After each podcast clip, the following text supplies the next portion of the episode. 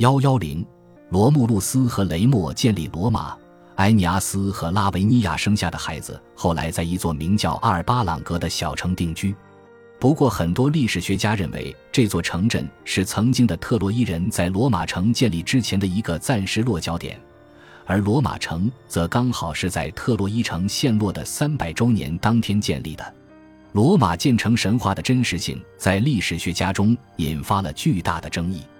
在其中，神话色彩最浓重的一个版本中。相传战神马尔斯曾经粗暴地诱奸了一位被废黜的国王的女儿，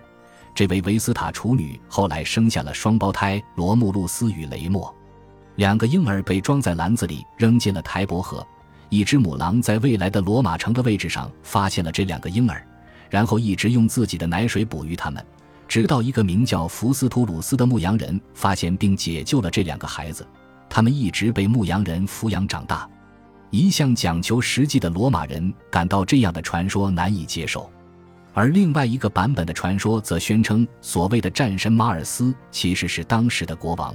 他戴着掩饰自己身份的头盔，强暴了自己政敌的女儿。所幸当时的民意保护了被强暴的维斯塔处女与她生下的婴儿，使他们免受被处决的命运。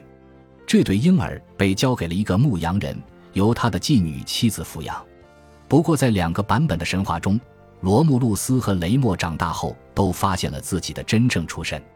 然后带着本地的年轻人推翻了王位上的伪王，将他们的外祖父重新迎上阿尔巴朗格的王位。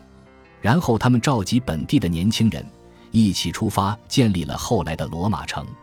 大多数历史学家都把听起来更肮脏却更真实的那版神话当作捏造。但一些人则指出，如今出土的一些考古文物证明了那个神话的一些要素。